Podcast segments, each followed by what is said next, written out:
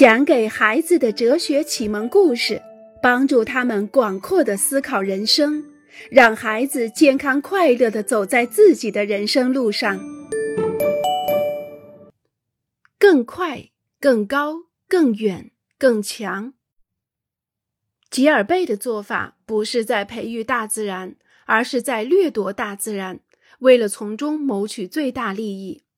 一些运动员对自己的身体也在做着同样的事情，为了赢得更多的奖牌，他们也在用化肥来污染自己的身体，吞食毒品或者注射药物，以使自己跑得更快、游得更快、跳得更高，使自己骑车时更有力气，将重物掷得更远。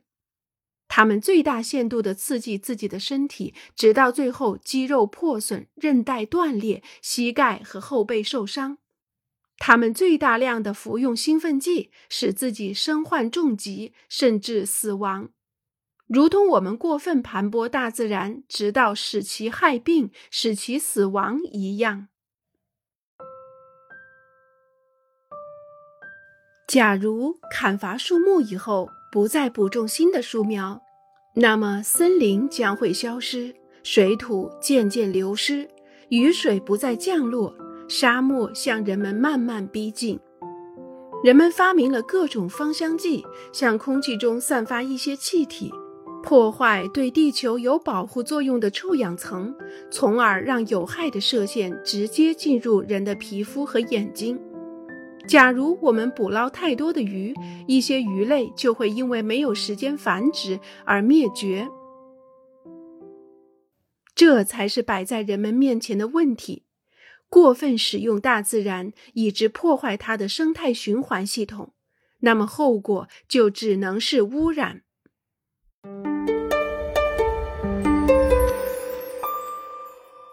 废物处理厂，我们经常忘记。生产和回收废物是每个生物都必须的自然活动。我们呼吸所需要的所有氧气来自植物，特别是蕴藏于海底几十亿年的海藻排出的氧气。植物对动物和人类呼出的二氧化碳再加以利用。动物的粪便为植物提供养分。所有的生物都是一个废物处理厂，一个干净的废物处理厂。它们只排放别的生物能吸收的东西，并能够吸收其他生物的排放物。当人类的活动产生大自然无法吸收的废物时，污染的问题就出现了。污染并不只是废弃物的问题，这不是一个丢弃的问题。污染来自那些破坏性的废物，来自我们过度的丢弃。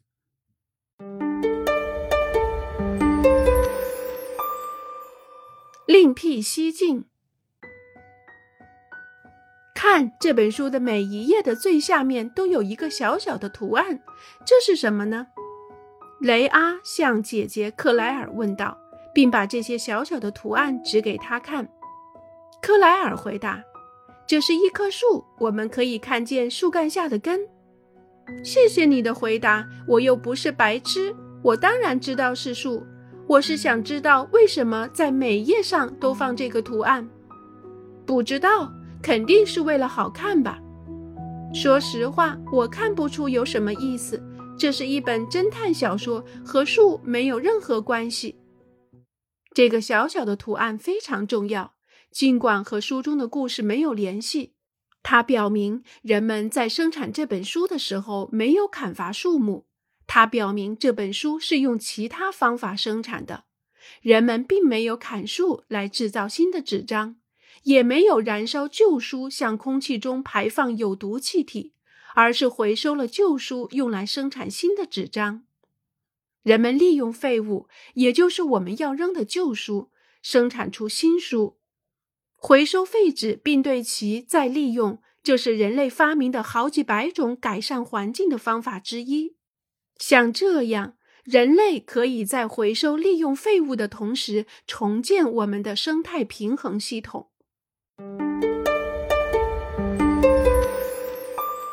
一个星球，许多国家。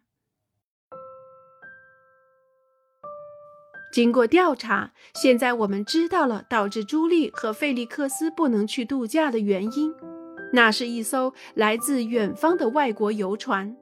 这个国家离受污染的海域很远很远，船主为了省钱，没有对游船进行必要的维修，游船由于超载而翻沉了。真恶心，朱莉说。游船的所属国家应该阻止他出发才对，根本不是我们的错，却让我们遭殃。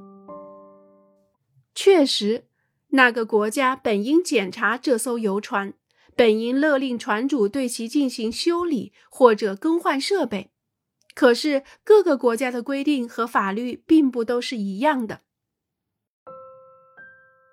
已经是夏末了，寒冷即将到来。西西是一只野鹅，它要离开北方前往非洲，这是它第一次可以毫无恐惧的飞行，因为它飞越的一个国家叫平安国。这个国家已经通过了一项法律，禁止人们猎取向非洲迁徙路过的野鹅。可是几个小时平静的飞翔之后，危险突然降临。射击声充满云霄，西西像疯子一样在弹雨中左右躲闪。从什么时候起，人类开始亵渎自己的法律？其实西西并不知道。两个小时以前，他已经飞离平安国的上空，现在他处在另一个国家的领空，而这个国家没有保护迁徙候鸟的法律。动物没有国家边界的概念，它们只有一个星球，唯一的一个星球。大自然只有一个国家，那就是地球。是人类把地球分割成不同的国家，几百个各不相同的国家和地区。如果这些国家之间不能达成共识，那么保护自然、对抗污染就是一件十分困难的事情。